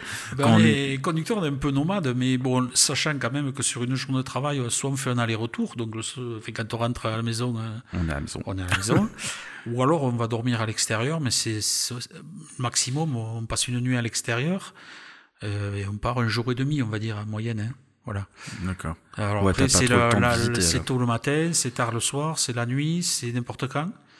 Donc la difficulté, c'est ça. Euh, mais euh, globalement, tous les un jour et demi, euh, enfin, au bout d'un jour et demi, on rentre. Quoi. Donc t'as pas trop le temps de visiter, de te promener. Non, non, non. Bon, puis, en plus, euh, euh, si tu veux, on est, on est, si on est sur une ville on, on, fait toujours la même ligne quand même, hein, donc ah oui, les mêmes lignes. Donc euh... ah oui, c'est pas comme le personnel euh, dans les avions qui, non, qui peut non, faire non, plusieurs non, destinations. Non, non, non. Euh, euh, moi, j'étais sur, quand j'étais sur Toulouse, on avait, on appelle ça une étoile, c'est-à-dire qu'un coup j'étais à Bordeaux, un coup j'étais à Perpignan, un coup j'étais euh, sur des petites euh, villes régionales, là, Carcassonne, Agen, etc. Mais euh, on est, on est autorisé sur certaines voies, mais pas, pas, on peut pas partir comme ça. D'accord. L'aventure, non, non c'est très, c'est très contrôlé tout ça. Parce qu'il faut, il faut connaître la voie en fait sur laquelle. Ouais, c'est ça. D'accord. C'est ça. Ah oui, c'est pas comme quand on a le permis voiture, on peut partir non, où non, on veut. Là. Non, non, non. Faut connaître non, ça. Non, c'est ça. oui, oui, parce que chaque ligne a, a, ses spécificités et et on peut pas improviser quoi. Il faut quand même. Il y a... Ouais, c'est intéressant. On parle pas du tout photo, mais c'est super intéressant. bon, revenons-en au livre. Ouais. Euh, donc, tu me disais tout à l'heure, là, avant qu'on enregistre, que euh, tu commences ton livre euh, quand tu as pris ta retraite, en fait. Oui, c'est ça. Et ouais. ça coïncide avec le moment où on se retrouve un peu confiné, c'est ça? Un petit peu avant, euh, justement, enfin, quand j'ai eu fini de faire numériser toutes mes diapos, donc au passage, j'ai tout re-regardé. Bon, mais tout ça est allé sur un an, un an et demi. Et euh, j'ai commencé à mettre celles qui me sur lesquelles j'avais le plus de souvenirs et celles qui n'étaient pas trop ratées, on va dire. Euh, j'ai commencé à mettre quelques-unes de côté. Et puis, euh, en fait, ce qui a déclenché, ça a été de chaque année, je monte au salon de, de la photo à Paris. Et donc, euh, un an avant le confinement, euh, fait sur Monde Nova, moi, je me, me semble, le premier stand sur lequel je suis tombé, c'était une imprimerie, là, une maison d'édition. Je peux citer le nom, je sais pas. Oui, je les connais. Tu peux. Bon, Escourbiac, donc. Euh... De toute façon, je crois qu'on cite leur nom dans chaque épisode. Bon, 90% voilà. des photographes vont imprimer chez Escourbiac. bon, donc en fait, euh, j'ai commencé à avoir écrit en gros auto-édition et c'est quelque chose qui m'avait pas du tout effleuré. Euh, et puis là, euh, bon, le contact avec le, le, le, gars qui tenait le stand, là, le commercial, euh, s'est bien passé. Euh, au bout d'un moment, il m'a dit, avec ton accent, tu t'es d'où Alors, bon, j'ai dit où j'étais. Et puis en fait, eux, ils ont leur imprimerie entre Albi et Castres, là, donc Ouais. euh, en gros, à une heure et quart de la maison. Hein, donc, et il m'a dit, ben écoute, tu amène-moi quelques photos là, on va voir ce que ce qu'on peut faire. Donc j'y suis allé et on a discuté un moment et puis le j'avais amené quelques photos, il m'a dit il y a matière à faire quelque chose donc euh, D'accord. On va pas trop parler Ouais. d'Escourbiac là, vu qu'on va faire un autre épisode tout à l'heure où on va parler vraiment de l'auto-édition. Euh, là, on va plutôt parler du contenu du livre. oui. Alors, on avait déjà un peu commencé en évoquant tous tes voyages, mais là, euh, on va. Alors, pour ceux qui ont déjà euh, la chance d'avoir le livre de Philippe, donc 30 ans de voyage, je vous invite à l'ouvrir. On va vous énumérer les pages et Philippe va nous parler un petit peu des photographies euh, qui y sont. Et pour ceux qui n'ont pas le livre, eh ben, je vous invite quand même à écouter parce que ça va être du même acabit que le reste de l'épisode. Donc, on va parler voyage, d'anecdotes. Et, euh, puis peut-être que ça vous donnera euh, envie d'acquérir son livre. Alors Philippe, je t'avais demandé de repérer euh, quelques pages. Donc on a le livre sous les yeux, on va l'ouvrir. Donc la première page dont tu voulais nous parler, c'était, enfin il y a trois pages. C'est 70, 71, 72. Et si je ne me trompe pas, c'est des photos de volcans. Il paraît que t'es fan. Ah oui, c'est un milieu que j'adore. Oui, voilà, donc ce sont des photos de... qui ont été prises au désert du Danakil, en Éthiopie. Euh, J'étais parti avec une agence euh, spécialisée sur les volcans, qui donc euh, vu que j'avais pas trop de temps, euh, tout ce qui a été euh, tout ce qui a été, on va dire, voyage, c'est eux qui se sont occupés de tout. Et vu que c'est quand même une, une, région qui est très très particulière, hein, puisqu'on est à moins de 130 en dessous du niveau de la mer, c'est un immense lac salé et c'est le territoire des Afars. Donc pour y, pour y arriver déjà, c'est quand même toute une histoire. Ouais. et puis donc voilà, le, le, le, le programme principal, c'était d'aller voir le volcan Dalol et le volcan Ertaale.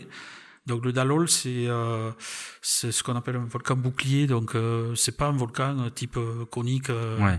c'est plat. C'est toute une activité où il y a plein d'eau chaude, de, de, soufre, de, de, de, de sels minéraux, à des couleurs incroyables. Euh, des, des, petits lacs d'acide. Euh, et voilà. Donc on a, on a vraiment l'impression d'être sur la Lune. Hein. Enfin, c'est un, un, spectacle complètement irréel. En moyenne, il fait à peu près 40 degrés, euh, même la nuit. Donc c'est quand même, euh, c'est quand même pas simple de. Enfin, ça se fait pas, ça se fait pas comme, enfin, comme un voyage ordinaire, quoi. Voilà. Et puis on y va avec des, des gars qui ont des Kalachnikov parce que bon, évidemment l'Érythrée est, juste en face, donc de temps en temps, il y a quelques quelques accros. Il y a quelques accros, on va dire. Des fois, il y a eu des même des raps hein, à une certaine époque de touristes. D'accord. Voilà, donc euh, on, on reste pas longtemps sur le sur l'endroit. C'est-à-dire qu'on y reste à peu près une demi-journée là sur le Dalol, par exemple. Et euh, donc moi, je suis à, donc j'ai passé une demi-journée à peu près, une matinée là, sur au Dalol. Et chose incroyable, euh, le guide m'a dit qu'il avait jamais vu ça en 10 ans. On a pris un orage sur la tête là, euh, alors qu'il pleut pas pendant des, ouais. pendant des mois. Et nous, il a fallu juste ce moment-là qu'on qu prenne un orage. Donc, euh, on a, j'ai pu prendre quelques photos, tout, mais on est parti en courant, quoi, pratiquement. Euh, et puis on a traversé selon le lac de sel. L'eau était montée, on a failli, on a fini embourbé, complètement embourbé. On a fini à pied, les pieds dans la vase. Enfin, ça a été mais c'est, génial parce que la photo qui est en haut de la page 71, je pense que peu long avec ce gros nuage orageux. Ah oui, ça je oui. Mais, ouais. mais ça c'est, c'est, c'est parfois c'est une chance, je trouve, pour les photographes, euh, ouais. la, la, mauvaise météo. Moi, je me souviens, une des premières fois où j'étais à Dubaï, euh, je regarde un peu avant de partir et puis je vois euh, deux jours de pluie en moyenne par an. Bon, bah ça va, normalement j'y échappe. J'y étais, il a plu huit jours. bon, alors là, sur le moment, j'ai trouvé, je me suis fait la même réflexion, hein, parce que c'est quand même des couleurs euh, qu'on a fait des, des, des des, des, opportunités de, ah bah là, de, oui, faire pour des ceux photos. qui ont le livre euh... sous les yeux, euh, donc euh, pour décrire un peu la photo, donc qui est en haut de la page 71, on a un beau ciel orageux avec des nuages bleus, bleu foncé, gris, comme des nuages d'orage en France chez nous. Sauf qu'en dessous, on a ce volcan de soufre avec du jaune éclatant, du bleu turquoise. Ça doit être bien chimique et acide, j'imagine. Ah oui. Je pense pas qu'il faut aller, faut aller prendre son petit bain dedans, mais donc c'est que des couleurs éclatantes avec un gros gros ciel orageux. La photo, elle est magnifique. Alors revers de la médaille, c'est qu'en fait euh, cet orage a... Après, on devait partir sur une piste pendant un bon moment pour aller à l'Ertaale, donc qui est un volcan avec euh, lac d'acide, un lac de, de, lave à l'intérieur. Là, donc c'est un truc assez unique. Euh, oui, je vois. Au oui. monde, ouais. Et du coup, avec cet orage, eh ben, en fait, euh, il a été, a, ça a été impossible d'y aller. Quoi. Les, chemins ont été complètement euh, embourbés, inaccessibles. Enfin bon, voilà. Oui, Donc, parce que euh, comme c'est des régions qui n'ont pas l'habitude de recevoir de Ouais. l'eau, quand il y en a, c'est tout de suite compliqué. euh, c'est ça, c'est ça. et les sols absorbent très mal en général. euh. Puis euh, le truc, c'est qu'en fait, euh, c'est pas le genre de pays où on y retourne euh, régulièrement. Donc, euh, quand l'opportunité se présente et qu'on peut pas y aller, Ouais, c'est un peu frustrant. c'est un peu mort. Après, Néanmoins, la photo que t'as avec le ciel orageux, personne ne l'a. Ah oui, ça, c'est possible. ouais. Alors que la photo du volcan où tu n'as pas pu aller, beaucoup de gens l'ont. Oui, certainement. Enfin, beaucoup, peut-être pas quand même, mais bon. Enfin, oui, du, oui. du moins tous ceux qui ont Oui, pu y voilà, aller l'ont, mais euh, toi t'en as une autre. Ouais. Et, euh, alors, on parle un peu moins du livre, mais ça t'arrive de faire des voyages où quand tu rentres, de, t'as pas de photo euh, bonne ou juste une? Euh, non. C'est jamais arrivé? Non, mais par contre, ce qui m'est arrivé, c'est en Islande, par exemple, où je maîtrise tellement, euh, tellement bien mes histoires de mémoire, de stockage euh, à l'ordinateur. Les photos d'Islande ont carrément disparu, quoi. Ah merde, ça Ah, c'est. parce que je suis vraiment pas bon. je lui mets pas beaucoup de bonne volonté aussi d'ailleurs, mais euh, c'est, je sais pas ce que j'ai fait. euh. Et pourtant l'Islande, bon, les volcans, fait des paysages, euh, Ah bah oui. voilà. Donc euh, il faudra y retourner. Ouais. C'était pas un petit peu prémédité du coup Euh, non, non, non. non, Chérie, ouais. faut qu'on y Je retourne. suis suffisamment euh, pesté justement. je, ça, ouais, je les ai en tête encore ces photos, mais bon, euh, elles n'existent plus quoi. On va continuer sur le livre des 30 ans de voyage. Mais en fait, c'est bien un livre avec 30 ans de voyage parce que là, on parle d'Islande, mais on n'est pas hors sujet. Parce qu'il y en a dans. Bah non, il y en a pas du coup. Ah non, pas du tout, non. Sinon, il y en aurait eu, oui. Ah. Donc, on ne va pas parler des photos qui auraient dû y avoir parce que ça va être compliqué. Mais les prochaines, donc, c'est page 101 et page 102. Ah oui, le volcan Bromo. Bah, Volcan Bromo, ouais. Indonésie. Ouais. Oui, donc euh, première fois c'était en 99, donc euh, 91 pardon, 91. Et, euh, J'étais parti un mois et demi, euh, un peu plus d'un mois et demi en Indonésie. C'était ma première découverte de l'Asie en fait. Et euh, donc arrivé à Java, euh, bon il m'est arrivé tout un tas de petits trucs euh, très sympas et puis notamment j'avais rencontré un Suisse là, on a voyagé quelque temps ensemble. souvent les ce qu'on appelait les routards, on faisait un bout de Ouais. chemin ensemble. on partageait un peu les, les, les pioles et puis euh, Et, les on- transports aussi. Ouais, parfois. voilà, c'est Ouais. ça. Et donc arrivé au, au village qui est juste avant le Mont donc bien en dessous, on a fait, on est monté. L'idée c'était d'arriver, euh, de partir du village la nuit et de monter de, de nuit, de marcher pendant des heures euh, pour arriver sur le, bord du cratère en fait, euh, juste à 6 heures du matin pour. euh, on savait, on nous avait dit que le, le soleil euh, se levait à ce moment-là. Donc euh, il faisait bien froid, on a marché toute la nuit euh, dans la cendre, c'est assez, euh, c'est assez pénible quand même. Et tout ça, euh, alors évidemment on arrive à cet endroit qui est quand même assez sublime hein, euh, et unique. Il faisait bien froid et là on a entendu, à peut-être 5-10 minutes avant le lever du soleil, euh, on a vu débarquer toute une, une, une caravane là, de, de petits vans Volkswagen qui sont arrivés 5 minutes avant le lever du soleil. Et enfin, ça fait cliché, mais c'est tout à fait ça. C'est les Japonais sont sortis de là. Ils ont... Alors nous, on, était, on se l'était gagné quand même hein, quelque part. Et puis euh, on était là, on était complètement euh, éblouis par, euh, par ce qu'on voyait. Et, et on a vu, on a vu débarquer tout, tout cette aisselle là de, de, de japonais. Et ils ont pris leurs photos et, ça, et puis ils sont en fait, ça a duré 5 minutes ou 10 là, toute une effervescence. hein. Puis ils sont remontés à leur van et puis ça- Bon, enfin, en général, eux, ils sont chronométrés. euh, ah, mais là, pour le voyage. coup, c'était, euh, leur avait dit que le, le lever du soleil c'était à 6 heures. Ils sont, ils ont, ils sont arrivés, euh, j'exagère à peine, hein, mais à 6 heures moins 5, ils sont repartis à 6 heures 5, quoi. Et voilà, ils sont repartis. C'est vraiment dommage parce que bah, on en parlait avant, mais le Bromo, j'ai eu la, la chance d'y aller aussi et c'est un endroit où il règne vraiment une atmosphère. Enfin, il y a, c'est calme. De temps en temps, on entend ce volcan qui gronde et on est vraiment en contact avec la Ouais. nature et n'y passer que 5-10 minutes en mode euh, vite Ouais. fait, c'est, Ouais. c'est, c'est vraiment dommage. euh. Ah, mais oui, complètement. complètement. Ah, c'est, c'est une autre je- façon de voyager. J'avais fait le tour à pied là, de, de- du cratère, du, du Tenger, je crois qu'il s'appelle celui-là. Voilà. Euh, oui, parce que alors je, je mélange à chaque fois parce que sur la photo euh, il y a trois volcans. Il y a le hum, comment s'appelle le gros derrière, j'ai Le oublié. Semeru. Le Semeru. Euh, Il y a celui qui fume, c'est lui le Bromo ou c'est celui d'à côté Je confonds toujours? Je crois que celui qui fume, c'est le Tenger, mais je, je ne suis pas Ouais, sûr. et hein. le Bromo, ça serait celui de droite. le- Je crois que c'est le, le- Parce qu'en fait, tout ça, c'est dans un immense cratère qui fait 8 c'est ça, une caldeira immense. Ouais, ouais. c'est ça. En fait, à la base, j'avais lu c'était un seul volcan Oui. euh, qui, Ouais, ouais. qui a explosé et puis après derrière il y a ces petits cônes qui sont sortis. euh, c'est des sous-volcans en fait. Ouais, Euh, Mais bon, quand, ouais, quand on voit la, la taille du truc. c'est ça. Mais la caldeira, elle est incroyable parce que quand on est dedans, c'est, on se croirait sur la lune Ah, en puis fait. c'est la fournaise hein, quand on y va dans la Oui. journée. Là. Ah oui, le soleil tape. T'avais eu vraiment- l'occasion de passer aussi, il y a un petit temple bouddhiste, je crois, Oui, au pied oui, du, volcan, là, c'est, incroyable. Ouais, ouais, ouais. Quand j'y étais, il était entièrement recouvert de cendres, c'était, euh, c'était, c'était lunaire, c'était, c'était une autre planète. Ah oui, mais je, je vais te croire. Ouais. Ouais. Et j'étais retourné en 2000, euh, un, autre voyage en Indonésie aussi, j'étais revenu là. Ouais.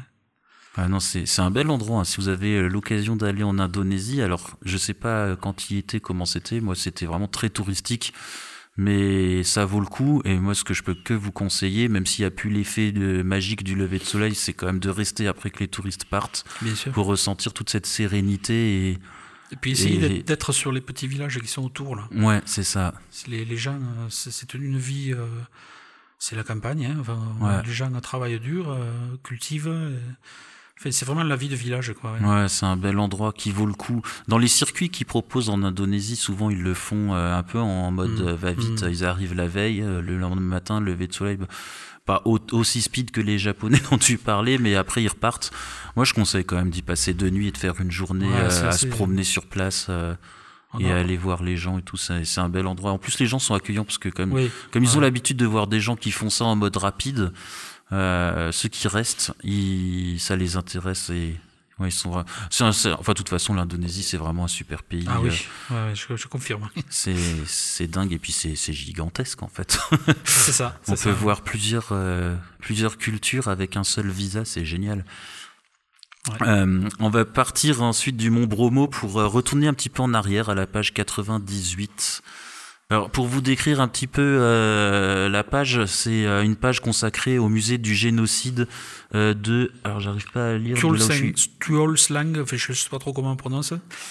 Donc, donc, Penh, au Cambodge. Donc on est au Cambodge là cette fois. Tu peux ça en fait en voyant ces photos, ça ça me rappelle moi un autre endroit alors qui ne ressemble pas du tout mais qui a aussi une histoire très chargée, c'est Soweto en Afrique du Sud et rien qu'en voyant les photos là, on sent une émotion qui monte.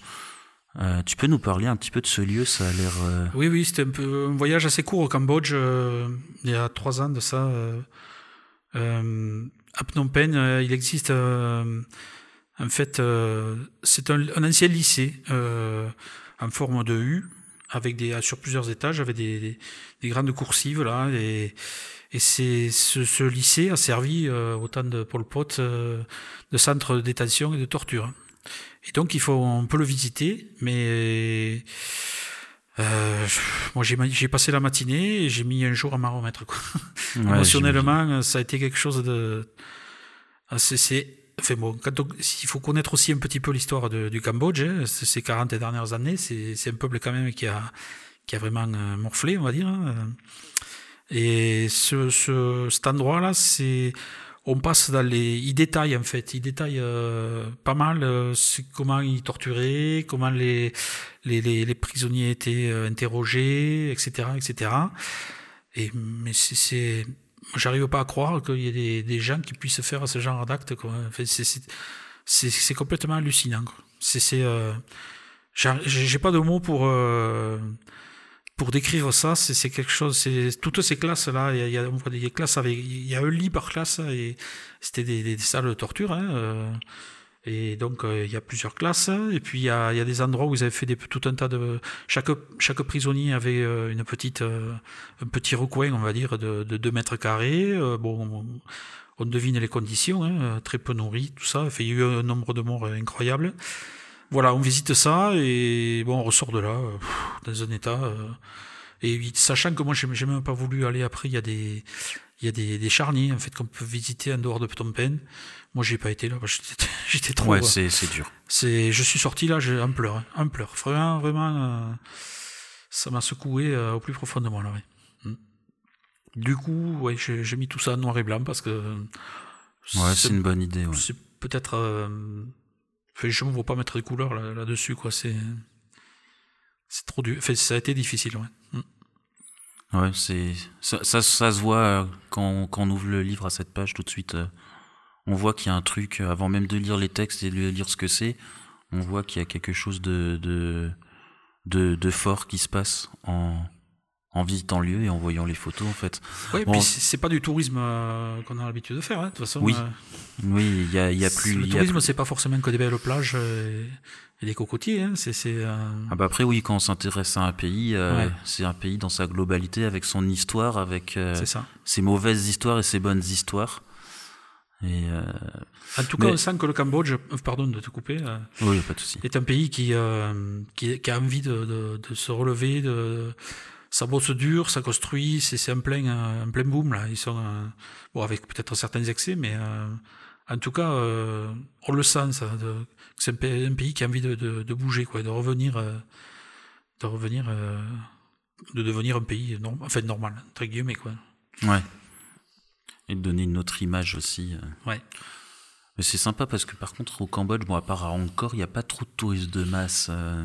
Pas encore aussi. Enfin, au- dans le sud, ça là, reste raisonnable quand même, je trouve. ils sont en train de bétonner pas mal là, vers Ah ouais euh, une, une ville là, euh, qui donne accès en fait aux petites îles là, euh, paradisiaques qu'il y a. Ouais. Euh, Sihanoukville, je crois que ça s'appelle cette ville. C'est en train là, il y a des bétonnières partout, des crues. euh. J'ose même pas imaginer ce que ça sera dans 10 ans. quoi. Ok. Alors moi aussi j'ai fait mes devoirs et j'ai repéré quelques pages dont je voulais que tu me parles. Donc la première c'est la page 14. Donc on revient au début du livre. Euh, J'en suis où? La page Voilà c'est ça, c'est ça, hein, page 14 et 15. Ouais, les aurores boréales, tu peux nous en parler, c'est magnifique. Oui, bah, ça devient un peu à la mode là. Ouais. Euh, bon, alors, dans l'idée de, de faire des petits voyages pas très longs, parce que je peux pas faire autrement, euh, mais sur une semaine, on va dire. hein, euh, bon, voilà, 5-6 jours passés à Tromsø, au nord de la Norvège, donc pas très loin du Cap Nord, au mois de février. Euh, c'est quand même une, une expérience assez, assez sympa. Oui, j'ai lu que c'est là où tu as eu le plus froid. Ah oui. Combien Alors, euh, en Bon, au température moins 20 à peu près, mais euh, on n'est pas Moins trop 20, habitué à, moyenne. Hein, moyenne. Ouais, moi je suis, je suis de Strasbourg, donc si je suis habitué. à- J'ai eu des Ah, moins ouais. 20 dans ma jeunesse. bon, Occasionnellement, plus, plus maintenant, mais Ouais. ah oui, pas tous les ans non plus, mais En fait, je dis moins 20 dans la journée, mais après, bon, en février, en gros, le, le soleil apparaît à 9h du matin et à 14h, il est couché. Donc, euh, ouais, ça par contre c'est ça- déprimant. voilà, il Après, faut- s'il y a des horreurs, c'est cool. Bon, l'idée, c'est évidemment de- d'aller voir les aurores, sachant qu'il faut avoir un peu de chance pour que le ciel soit, soit bien euh, découvert. Oui, parce Et- qu'avec les nuages, du coup, c'est mort. Ouais, ouais, j'avais fait, j'avais réservé deux soirées là. euh, donc en fait, c'est des gars qui nous prennent avec des vannes là et qui nous sortent un peu de, qui nous mettent loin de la pollution lumineuse. Et, et premier soir, donc, jusqu'à une heure du matin, on a tourné pour chercher un endroit et, et en fait, on alternait euh, là le van où c'était euh, chauffé. On sortait, euh, moins de moins 20 pour le coup, et puis on rentrait, puis on sortait, on a fait ça toute la nuit. ça a été quand même Le matos, il a dû aimer la condensation. Ouais, ouais, ouais. Là, il faut vraiment. euh, Et le lendemain, je suis, on a eu de la chance. Là, j'ai pu, j'ai pu, euh, j'ai pu prendre. Enfin, j'ai pu, j'ai j'ai eu droit à ce spectacle qui est quand même euh, assez incroyable. et- Alors, est-ce que c'est les photos qui les rendent aussi euh, vives ou en et ou en enfin comment c'est en vrai? C'est comme ça? C'est comme ça, oui. D'accord. C'est des couleurs euh, vertes, euh, violettes, blanches. On dirait des, des euh, Des flammes, non un peu? ouais, ou comme des rideaux en fait, des, des, des toiles qui s'agitent comme ça là, qui font des. Bon, alors c'est il faut, il faut le voir c'est, c'est plus clair, mais du coup on peut, on les voit arriver de loin, même les premières, je les avais même pas vues. En fait, en prenant la photo, le gars, il m'a, enfin le, le gars qui, le guide qu'on avait pris pour la soirée là, il m'a dit là t'en as une, mais en fait à l'œil nu comme ça, on avait du mal à la voir. Et sur l'appareil, elle, elle, elle apparaissait. Et après, bon, les, les premières, mais après, bon, les autres sont bien plus visibles et, et on, les voit euh, bien mieux quoi. Alors, dans le livre, on va pas aller loin. On va aller à la page 22. Voilà. On Ouais. the road. Ah oui, ça c'est pas moi qui l'ai noté, c'est toi qui t'es rappelé que tu avais quelque chose à dire. Euh, surtout des, des souvenirs euh, de galères. Galère d'autostop. Galères d'autostop. Raconte, moi j'aime bien les galères d'autostop. Ah, mais en fait, euh, j'avais retrouvé des, des amis qui étaient. euh, donc, j'étais au Québec, hein, en Gaspésie exactement. Euh, un couple d'amis qui étaient là-bas en même temps que moi. Et en fait, euh, on devait se retrouver. le- on faisait le, le même itinéraire et on devait se retrouver le soir euh, dans la même ville. là. Et à trois, le, le stop, ça marchait pas. C'est-à-dire que les, les gens prennent un couple, prennent un gars tout seul, mais je Mais sais pas pas pourquoi, à trois, ça marchait pas. Donc on s'est séparés, et puis euh, moi j'ai fait mon stop de mon côté. Et bon, voilà, comme il- ça arrive de temps en temps, comme ils disent là-bas sur le pouce, hein, euh, c'est pas bien beau le- la météo, là, l'orage arrive. Et, Ouais, ça donne pas envie de faire du stop. et ben voilà. Eh ben oui, il faut malgré tout avancer, donc euh, Quand tu voyages comme ça, tu fais beaucoup de, de stops non plus maintenant, ça Plus fait maintenant longtemps. Mais avant, t'en faisais beaucoup Au Québec, oui, j'avais fait quasiment tout le tour. euh, Et tu dormais chez. euh, Enfin, ce qu'on appelle maintenant le couche surfing ou... Ouais, non, non, c'était Non, au- pas auberge jeunesse, moi je l'ai plutôt. Ouais. ouais, ouais. Mais bon, je, oui, j'avais fait un bon paquet de. fait- je veux pas dire le tour parce que c'est énorme, mais euh, une bonne partie du, du Québec sur le pouce. Donc. D'accord. Alors, on va partir ensuite, page 36. Ah oui, changement de décor là. Ah, oui, Ah bah oui. le livre c'est 30 ans de voyage et on voyage, hein, ça fait du bien. Ah oui, celle-là aussi c'est toi qui as tenu à ce qu'on en parle. Tu l'avais oublié dans ta sélection. Ah, mais parce que ça fait partie de mes de- des moments euh, de, de ma vie qui sont euh, hyper importants. euh. Je suis un fan, je veux pas dire absolu, mais de, de Bruce Springsteen. Oui. Je l'ai vu plein plein de fois en concert. Je, je- il se passe pas un jour sans que j'écoute pas de Springsteen. Euh, donc je l'ai vu en concert en France et puis en Espagne aussi. Et, et en fait, j'ai réalisé que euh, Springsteen parle très souvent de Asbury Park, qui est dans le New Jersey, donc euh, pas très loin de New York en fait. hein. Donc j'avais fait un séjour à New York et puis. euh, en regardant les dates, euh, Asbury Park pour moi c'est un peu comme Lourdes pour les catholiques quoi. C'est, Enfin, je, suis- je, je- je me permets de dire ça parce que je sais que je suis pas le seul amoureux de Springsteen qui qui qui, qui entend par, qui connaît Asbury Park même s'il n'y a pas été quoi.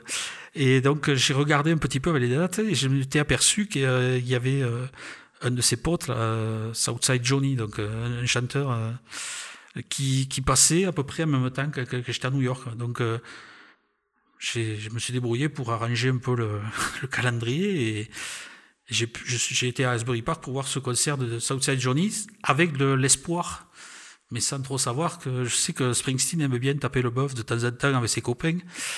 Et donc je m'étais dit peut-être que tu auras le. Donc j'étais à Le Seine du Seine et en fait Springsteen est venu ce soir-là.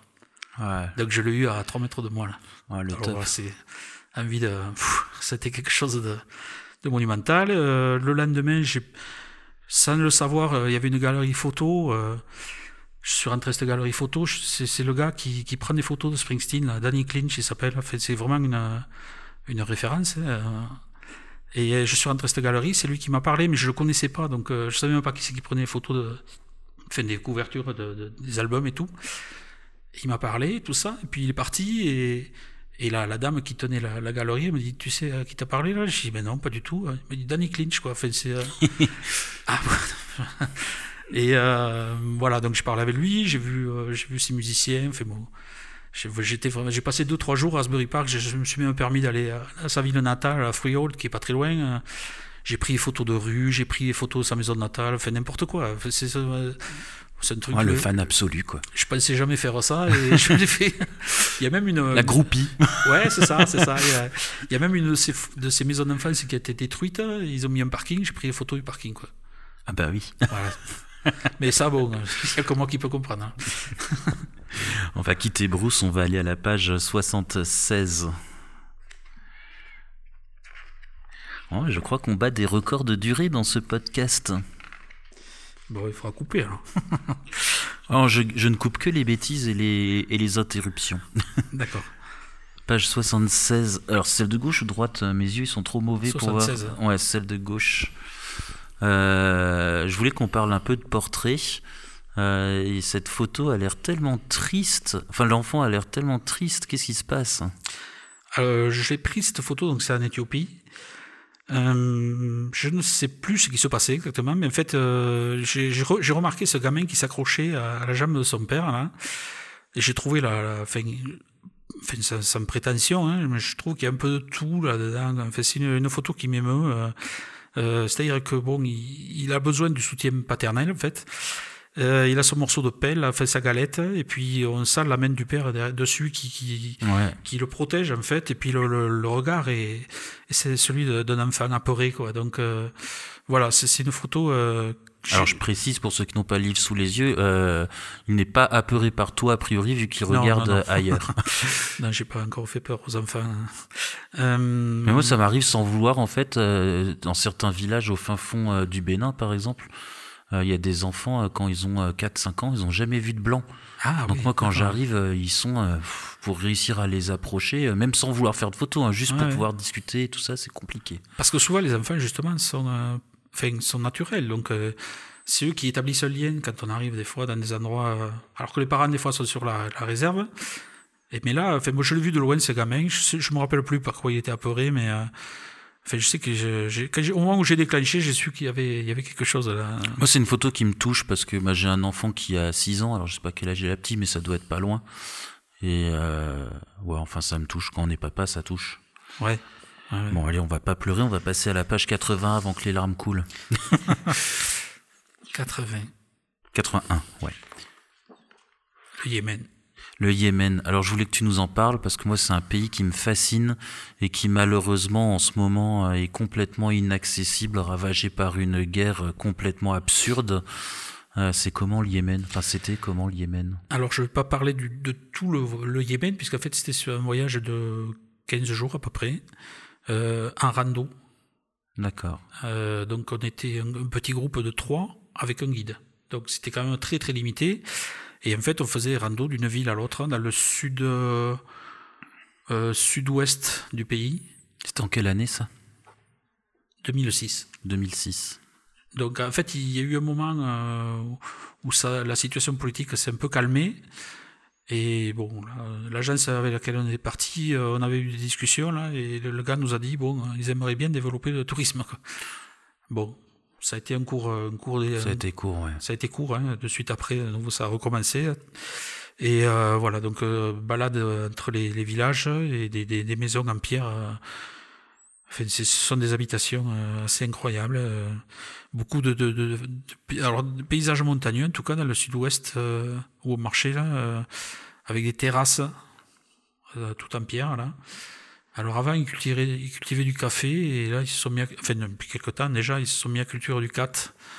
Et en fait, c'est un fléau euh, incroyable parce que le cat, les, les gars là, ils mâchent ça toute la journée et ça les rend dans un état.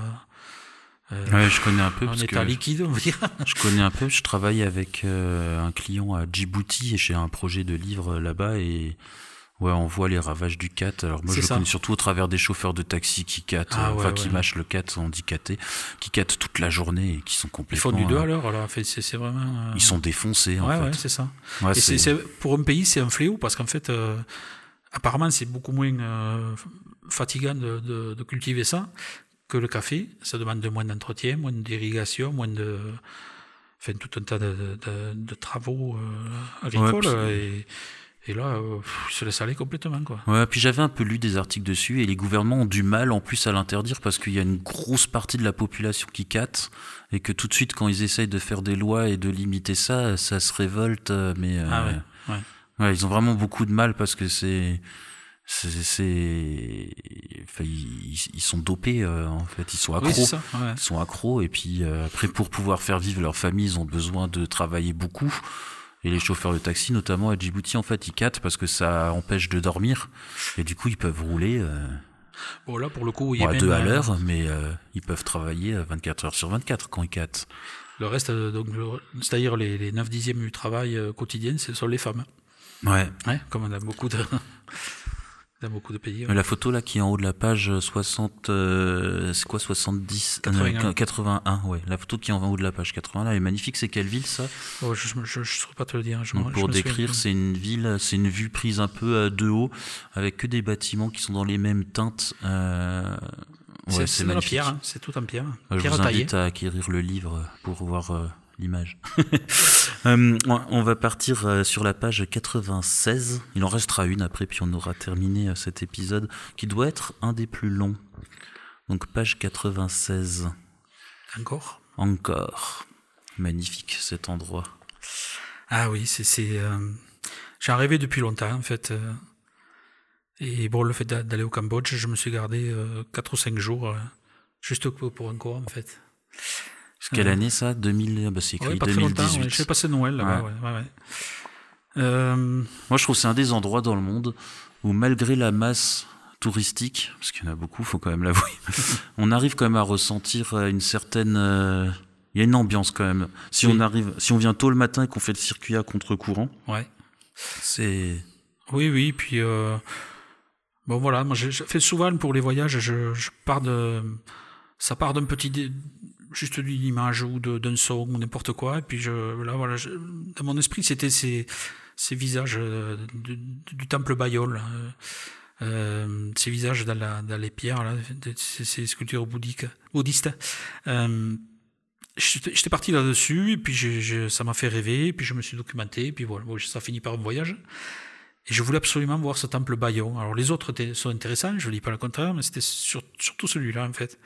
Bon, après tout le, tout le, tout le site est tellement. Ouais, alors, pour, pour ceux qui ne connaissent pas les temples de Angkor, euh, donc il y a celui qui est très connu, on voit toujours, alors je sais plus son nom. Angkor Wat. euh, Angkor Wat, oui, où il y a toujours, on voit toujours les mêmes photos avec un reflet dans l'eau. Je l'ai faite aussi, Euh, mais en fait, Angkor, oui d'ailleurs elle est sur le livre. Angkor, c'est toute une série de temples. C'est euh, le, le, le, le, le site est énorme. Mhm. Et il y a beaucoup, beaucoup de temples, donc des, plus, des petits qui sont plus méconnus, où il y a moins de monde aussi. Mais ouais, non, c'est vraiment un, un bel endroit. euh, Oui, oui, c'est l'intérêt du site. En fait, on peut louer à la journée euh, un tuk-tuk là. Ouais, le gars, il, reste, il reste là, il est à notre disposition et, ça. et on va d'un site à l'autre. C'est c'est- incroyable. Moi, j'avais passé plusieurs jours. J'avais fait une journée comme ça en tuk-tuk, mais j'avais fait une journée à vélo aussi. Alors, par contre, Oui, je suis rentré, j'étais, terminé. Chaud et Ouais, la humide chaleur, à ouais. l'époque où Ouais. j'étais. On va quitter euh, encore et on va parler de la dernière euh, page, euh, la page 120. euh, J'arrive pas à me relire. 128. Ah, Cette photo, cette photo est magnifique. Himalaya, un lever ou un coucher de soleil? C'est un coucher de soleil en fait. La montagne est dingue. C'est quoi, Trek? Trek, euh, alors j'étais parti tout seul au Népal, euh, c'était en 95. Euh, J'avais visité la vallée, de Katmandou et puis je m'étais accordé donc 15 jours de rando. bon, c'est un trek assez, connu là sur le, tour des. des... Enfin, moi, je n'avais pas fait le tour des Annapurna, mais j'avais été au, au camp de base des Annapurna. Euh, alors le camp de base, en fait, je crois que si je me souviens bien, il est à 4200 mètres. euh, et on arrive de, bon, après plusieurs jours de marche hein, dans, les, les vallées, euh, les villages et tout ça. Et on arrive à un refuge qui est, c'est un, énorme cirque en fait de montagne. Sauf que nous, on est déjà à 4002 et les, montagnes qui sont autour sont toutes à plus de 7000, 8000. Quoi, hein. Voilà. Donc, en fait, il faut y monter le matin et essayer d'arriver avant midi ou une heure parce qu'après, il y, a- il y a la brume qui monte. Ouais. Et on, a, on se met dans ce refuge, bon, il fait pas chaud, et on attend que, on attend que le temps passe, en fait. Parce que la brume englobe tout, et puis on voit, on voit plus rien jusqu'au lendemain, quoi.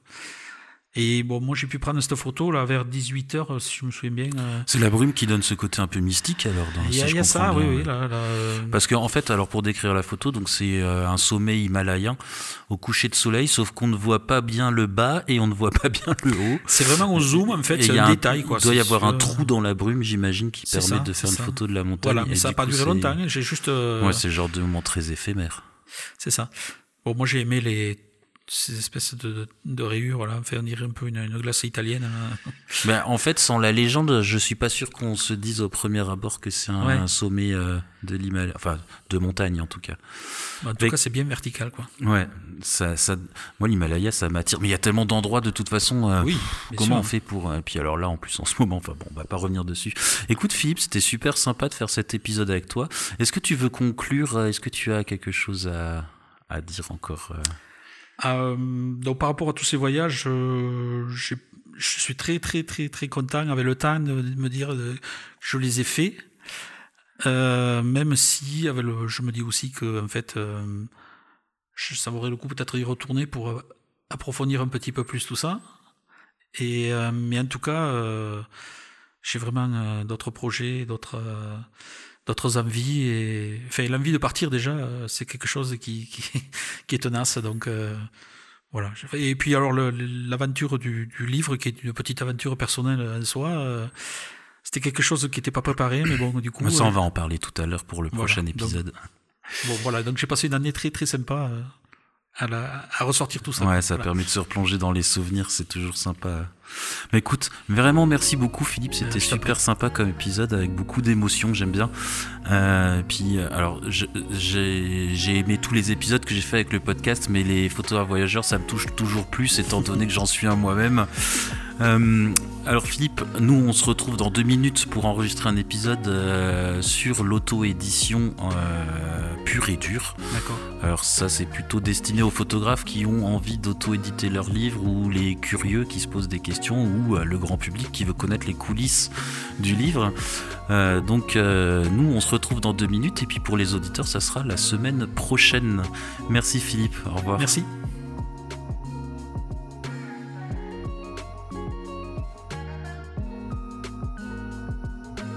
Si vous avez aimé cet épisode, vous pouvez nous laisser une note. 5 étoiles, ça serait top, ou un commentaire pour améliorer notre référencement. Vous pouvez également nous soutenir via Tipeee, la plateforme pour laisser des pourboires aux créateurs de contenu.